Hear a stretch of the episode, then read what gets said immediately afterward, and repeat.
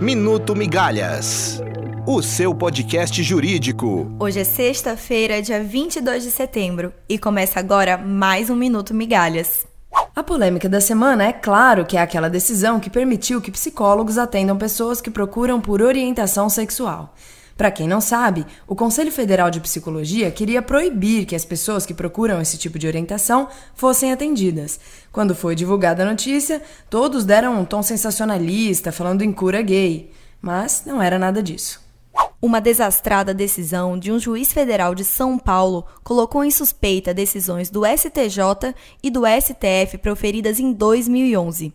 O magistrado suspendeu a destruição de provas da Operação Castelo de Areia, dizendo que houve suspeita de acerto financeiro.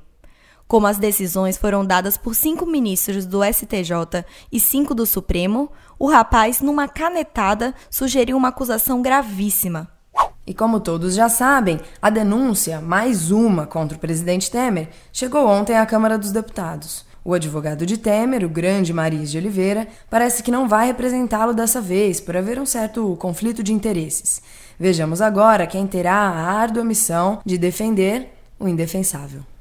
O Supremo definiu esta semana os índices de correção monetária e juros de mora a serem aplicados nos casos de condenações contra a Fazenda. Você encontra as duas teses que foram devidamente fixadas em nosso site www.migalhas.com Por hoje é só. E, se o generalato nos permitir, voltamos na próxima semana.